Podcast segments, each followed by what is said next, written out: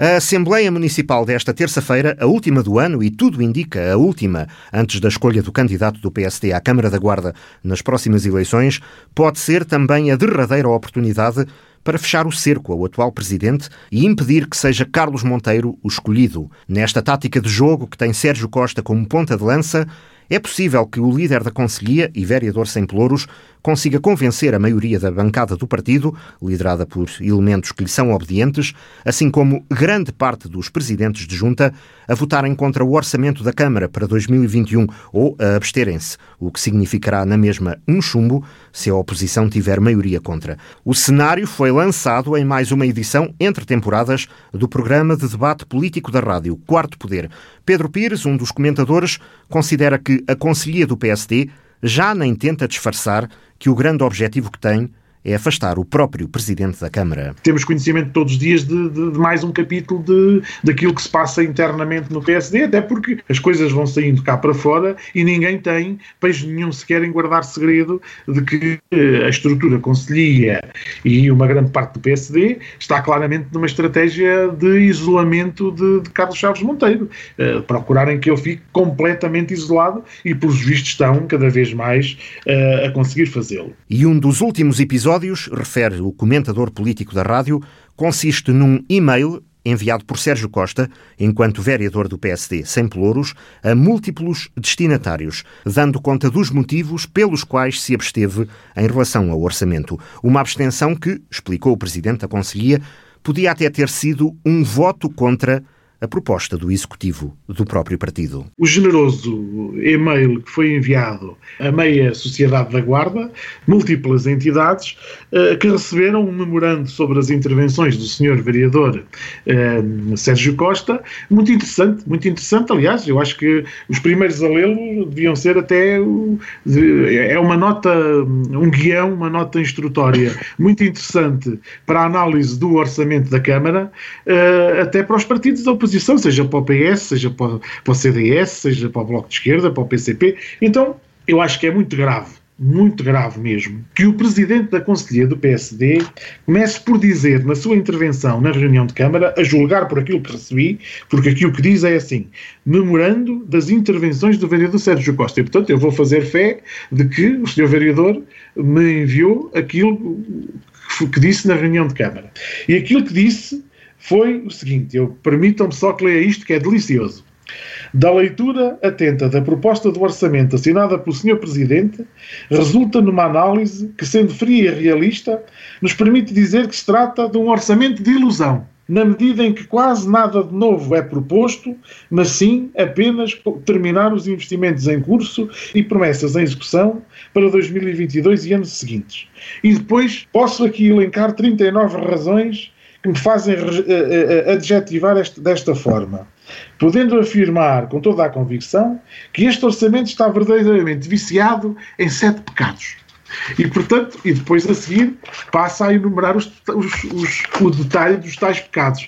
Isto, o, qualquer partido da oposição. Já tem o trabalho não, feito. Não faria melhor, não faria melhor. Quer dizer, isto é aquilo que se chama Uh, poupar é, trabalho. É poupar é, trabalho. Olha, papinha feita. É aquilo que se chama papinha feita. A verdadeira oposição à Câmara só tem, por agora, de esperar sentada, diz Pedro Pires. O próprio PSD faz o papel que devia ser do PS. Aquilo que aqui vem sendo dito é terrível do PSD para o próprio PSD, porque não podemos esquecer que quem está a escrever isto e quem tem esta intervenção é o próprio presidente da Conselhia do PSD, na qualidade de vereador sem pelouros na Câmara, a caracterizar o trabalho do PSD na Câmara aquele tal trabalho que o, que o, Tiago aqui tanto estava a defender. Mas verdadeiramente, olha, nem todos. E defendo. E, o, e defendo. Certo, e acredito que sim. Mas o seu presidente da Conselhia, que também é seu presidente, não defende. Tanto não defende que ele diz que ele, ele vai ao pormenor, diz assim que o orçamento vê reduzido o valor do apoio ao investimento, à criação e à fixação de novas empresas e ao apoio das empresas já existentes no Conselho, hum, numa redução uh, diz ele aqui que o reduzido apoio de 125 mil euros, eu não sei se é só este o valor para as empresas, mas de facto, se é isto, não, é, são é 400, 450 oh, mil euros então... para investimento empresarial e 475 mil para criação de emprego. Oh, Isto são os valores reais do orçamento. Então, olha, quero lhe dizer que o seu Presidente da Conselhia não percebe nada disto. Não percebe nada disto. Porque ele diz aqui que o valor, o reduzido valor de apoio ao investimento, 125 mil euros, é o que ele aqui diz. Então significa que eu estava errado, os partidos da oposição têm que ler mesmo bem os documentos, porque senão estão tramados. E perante todo este quadro, é de esperar que a Câmara do PSD tenha grandes dificuldades para fazer passar o orçamento de 2021. A conclusão é muito clara. A próxima Assembleia Municipal, se é que podemos fazer já aqui a antevisão, vai ser uma coisa interessantíssima para analisar sob o ponto de vista político. Diria eu até um, um caso de estudo. Porque eh, eu estarei muito interessado em saber se o PSD da bancada, que eh, uma parte dele a, contar, a começar pelo líder da bancada, está ao lado de Sérgio Costa, depois do que diz o chefe, vai votar favoravelmente o orçamento da Câmara. Ou se vai optar pela mesma estratégia de dizer uh, isto é um orçamento de ilusão, mas nós votamos abstemos porque acabamos por nos abster porque somos do PSD. Quer dizer, se se, abstiverem, se, se abstiverem e o PS votar contra, adeus orçamento. Pois, eh, essas contas são interessantes de fazer, mas eu anteciparia que, a julgar por este documento e a julgar uh, pela análise que o PSD faz de, do trabalho do PSD na Câmara, ou melhor, o PSD que está fora da Câmara, do trabalho que faz dentro da Câmara, mas é o mesmo PSD, a, a, fazer esta análise, eu diria que isto tem tudo para que o orçamento da Câmara seja chumbado pelo próprio PSD. Ou chumbado, ou, ou a abstenção poderá inviabilizar a aprovação do orçamento da Câmara. Vai ser a tal derradeira oportunidade para uma parte do PSD impedir que Carlos Monteiro seja o candidato a presidente da Câmara. Se há uma estratégia clara para afastar uh, Carlos Monteiro de ser candidato à Câmara da Guarda pelo PSD, esta é a última e a derradeira uh, hipótese. É chumbarem o orçamento ou não viabilizarem o orçamento e fazerem-no definitivamente uh, deixar de ter essa aspiração. E para o comentador político da rádio, só há um verdadeiro culpado: os protagonistas locais que tentam levar a estratégia avante são meros peões. Tudo o que se pensava que era possível ver uh, dentro do PSD uh, eh, nesta herança de Álvaro Amaro, sim, porque isto é o que deixou Álvaro Amaro. Isto é verdadeiramente o que resta, do que, o que resta do, da herança do Álvaro Amaro à cidade da Guarda, não é? Quer dizer, ninguém se pode esquecer que eh, se há aqui um culpado de tudo, tudo aquilo que tem acontecido na Guarda uh, e desta cisão interna do PSD, dentro do PSD gostam de andar com o Dr. Álvaro Amaro num andor mas verdadeiramente uh, deviam pensar é no mal que, que, que o Dr. Álvaro Amar fez ao PSD da Guarda e, e, e, nas divisões e nas decisões internas que deixou a vários níveis. E este, este é sem dúvida um desses níveis. Mas o outro comentador do Quarto Poder, Tiago Saraiva Gomes, diz que não é bem assim e que há uma diferença entre o cenário que pouparia trabalho ao Partido Socialista e a realidade. Eu sei que isto é muito diz que disse e teorias de conspiração. Eu sei que o PS, o PS Guarda deve estar ansioso. Não está, não. Todos... Pelo contrário, rezar, não, olha, nem precisa de estar, Tiago. O PSD faz, faz as asneiras todas sozinho. Deixe-me lá precisa... terminar, deixe-me lá terminar, é, ansioso a rezar a todos os santinhos e se calhar a, a, santos mais pequenos e a outros maiores para que isto tal aconteça, é, com essa pressa de, de, de, provocar uma crise. E eu também entendo que o PS da Guarda esteja muito nervoso para saber quem é que é o candidato do PSD à Câmara da Guarda e de querer forçar a decisão e, e e, entendo perfeitamente isso, porque lá está, porque também não tem ninguém na calha, e vamos ser sinceros, e é preciso dizer, é não está ninguém. Diz.